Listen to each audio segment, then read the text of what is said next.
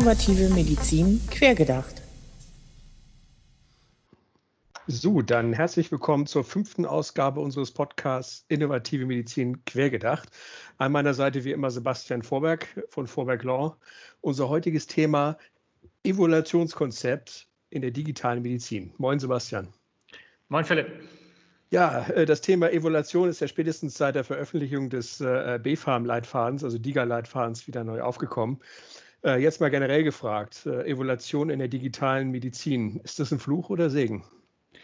Naja, eigentlich ist es, ist es ein Segen. Ja. Wir sind in Deutschland sehr darauf basiert, evidenzbasierte, sage ich mal, Medizin zu betreiben. Also wir wollen nicht einfach Zufall, das dem Zufall überlassen. Und dann brauchen wir Evaluation. Und ähm, eigentlich hätte man das früher auch schon gebraucht. Es hätte vom DVG gar nicht so eine Neuigkeit sein dürfen. Ähm, jedoch hat man natürlich in der Vergangenheit eher so ein bisschen äh, Marketing-Evaluation betrieben. Das heißt, wir hatten vielleicht eine plausible digitale Anwendung und das klang für alle super und das wird schon funktionieren. Und dann haben wir ein bisschen geguckt, ob da die Stimmung auch entsprechend so ist. Aber richtige Evaluation war das eigentlich nicht. Hm. Insofern kommt jetzt ein bisschen der Fluch mit den neuen Gesetzgebungen, weil das natürlich jetzt ein hoher bürokratischer Aufwand ist und äh, man muss ganz viel lesen und überlegen und das kostet dann auch in, in der Regel immer Geld. Ja. Und äh, damit ist eher Fluch, aber dann dem Fluch folgt dann wieder der Segen, wo man dann weiß, okay, äh, meine App funktioniert gut, ich kann das nachweisen und das eben nicht nur im Bereich des Marketings, sondern durchaus auch im Rahmen Erstattung, Zulassung, Sicherheit und solchen, solchen Rahmen. Hm. Um beim Thema Fluch oder Segen zu bleiben, äh, wie aufwendig ist denn jetzt so eine Evaluation von einer digitalen Gesundheitsanwendung? Man sollte das durchaus nicht unterschätzen, wobei auch die Panik, die so bei Startups zum Teil in dem Rahmen aufkommt, auch nicht gerechtfertigt ist. Der ganze, die ganze Medizinbranche kennt sich mit Evaluation aus. Das ist für Arzneimittel, Hilfsmittel, für alles immer schon notwendig gewesen. Und Evaluation ist ja auch nicht nur eine Frage von, von DIGA und Erstattung, sondern auch von äh, Medizinprodukt und Sicherheit. Also überall kommt Evaluation vor. Also muss ich mich als hm. DIGA äh, darauf einstellen.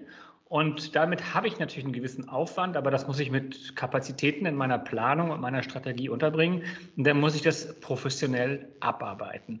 Der wirkliche Aufwand hängt ein bisschen davon ab, und das, da helfen wir eben auch tatsächlich ganz gerne, wie kreativ ähm, und wie gut ich darin bin, die Anforderungen, die an mich gestellt werden, auch effektiv abzuarbeiten. Natürlich kann man sich ja. in Evaluation verlieren. Man kann anfangen, überall alles zu prüfen und zu gucken und nachher festzustellen, das Wesentliche habe ich gar nicht gefragt.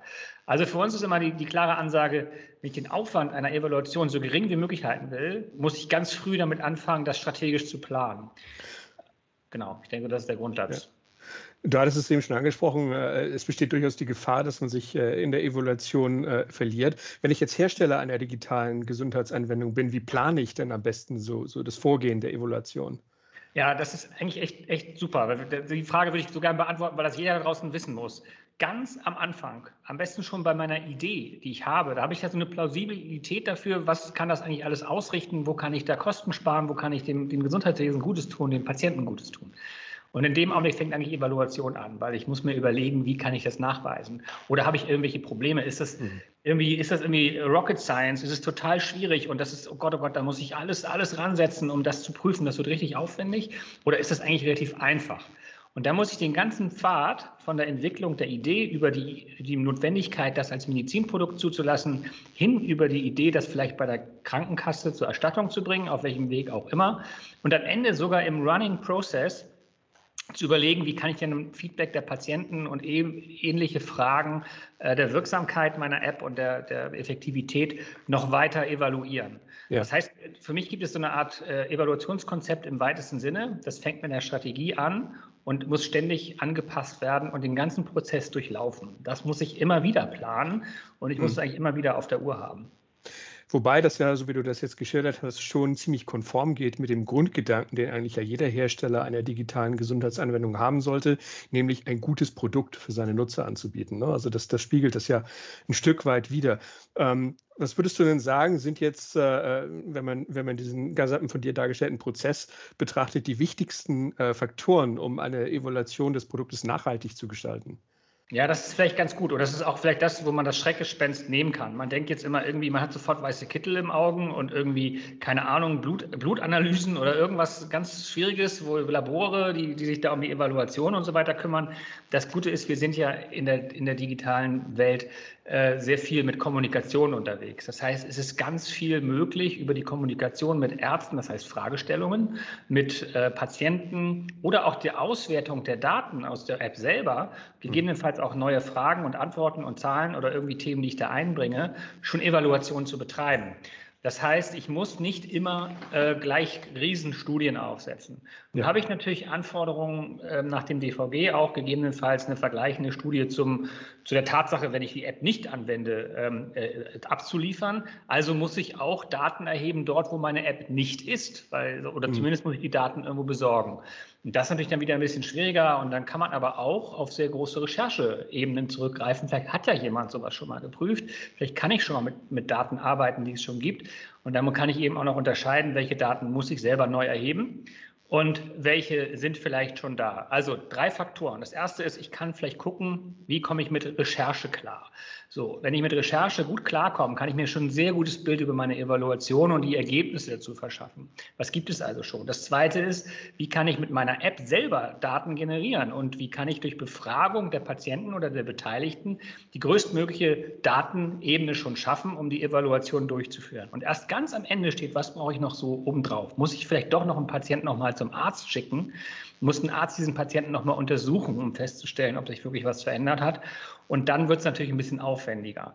Und mit diesen mhm. drei Faktoren kann ich mich eigentlich sehr gut durch jede Art von Evaluation hangeln. Jetzt habe ich natürlich als Hersteller äh, von so einer digitalen Gesundheitsanwendung ja auch noch anderweitig eingebunden. Ich möchte ja mein Produkt vermarkten, äh, es weiterentwickeln. Das, was du jetzt gerade beschrieben hast, diese drei Steps, äh, wirken auf mich sehr, sehr arbeitsintensiv und zeitaufwendig. Ähm, welche Partner hole ich mir denn am besten, beziehungsweise brauche ich für die Aufstellung und Durchführung einer solchen Evaluation? Ja, das ist, es hat, auch das ist wahrscheinlich sehr unterschiedlich, auch pro App äh, und pro Aufwand. Aber muss ich schon mal vorstellen, für die drei Ebenen, die ich gerade genannt habe, braucht man ja auch mal ein paar Patienten. Äh, vielleicht kriege ich ein paar Patienten noch über meine, über meine App selber. Vielleicht muss ich aber auch spezielle Patienten da hinzuziehen oder im Rahmen zum Beispiel äh, des Fast-Track-Programmes, also im ersten Jahr der Evaluation der DIGA, ähm, muss ich vielleicht auch schon mal Vertrieb ordentlich ankurbeln, mhm. um dort möglichst viele Patienten reinzubekommen. Was immer gut ist, ist natürlich eine Kooperation zu jemandem, der viele Patienten hat. Äh, oder zumindest Versicherte, sage ich mal, vielleicht wenn man eine Krankenversicherung hat. Also es kann immer gut sein, sich Kooperationen aus dem, ich sag mal, aus der Leistungserbringung oder der Versorgung im heutigen Gesundheitswesen mhm. zu nehmen, um möglichst eine große Stückzahl für meine äh, zu evaluierenden Daten äh, zu erhalten. Dann ja. ist es eigentlich auch immer notwendig, für die Aufstellung, für die Konzeption einen Profi zu holen. Also keiner ist auf einmal Evaluationsprofi oder Studiendesigner für solche Evaluationsformen. Dafür brauche ich eigentlich mal einen Profi, kann aber auch aus der Versorgungsforschung oder aus anderen Bereichen kommen, der so ein bisschen den Rahmen abbildet. Und als letztes brauche ich eigentlich noch einen, einen ganz renommierten Mediziner, der mir sehr nahe steht, mhm. der mir auch mal ganz ehrlich sagt, so, das sind die Faktoren, die halte ich für wichtig, die nicht. Also nochmal wieder drei, ich brauche gute Partner im, im, Vertrieb, das heißt, die mir die Stückzahlen der Patienten bringen. Es gibt ja auch äh, Mondosano zum Beispiel hier genannt, es gibt ja Leute, die dann auch so, solche Patientenzahlen auch vorhalten, auf die ich dann mhm. zurückgreifen kann. Ähm, ich brauche jemanden, der, der, mir professionell den Rahmen einer solchen Evaluationsdesign, äh, dieser Studie und so weiter vorgibt und ich brauche medizinisches Know-how ähm, um die richtigen Fragen zu stellen und äh, mit dem Ergebnis auch was anfangen zu können. Ja, sehr, sehr äh, umfassender Prozess, kann man sagen. Ähm, dann äh, erlaubt mir eine abschließende Frage. Ähm, was würdest du sagen, wie die Anbieter von, von digitalen äh, Gesundheitsanwendungen bzw. Medizinprodukten, die es sein wollen, äh, heute äh, im Rahmen der Evaluation äh, aufgestellt? Ja, also das Problem ist tatsächlich da, dass man, dass man erstmal eine Verwirrung hat. Ne? Man hat es, gibt, es gibt auch viele, die sagen, nee, eine Studie habe ich schon gemacht. Also da, ist, da habe ich schon was geprüft, da habe damals mit dem und dem mit der Charité oder so zusammengearbeitet, da ist was bei rausgekommen. Das würde für mich erstmal die große Frage aufstellen, ja, aber wohin, in welche hm. Richtung habt ihr denn geprüft? Und meistens ist das natürlich so eine Art Marketingidee für die Investoren, für ein Proof of Concept des ganzen ja. Themas so. Und nun muss man sagen, in, nach DVG und MDR haben wir ganz spezielle Anforderungen. Einmal müssen wir das Risiko ausschließen, das andere Mal müssen wir die, ähm, ich sage mal, die Listung äh, beim B-Farm mit einem gewissen positiven Versorgungseffekt nachweisen. Und als letztes müssen wir vielleicht die Preisgebung gegenüber dem GKV-Spitzenverband noch durch eine Evaluation mhm. ähm, nachhaltig für die Argumentation hinterlegen. Und das sind die Zielrichtungen, muss ich mir da unbedingt vor Augen halten. Und das ist das, was jetzt erstmal ein Riesenumbruch für die bisherigen ja. Startups ist, denn das ist total neu.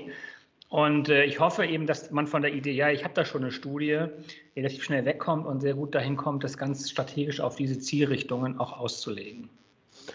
Alles klar. Ja. Vielen Dank äh, wieder für deine Zeit, wie immer. Ähm, spannendes Thema. Wir bleiben auf jeden Fall dran. Äh, bleib gesund. Alles klar. Vielen Dank, Philipp. Mach's gut.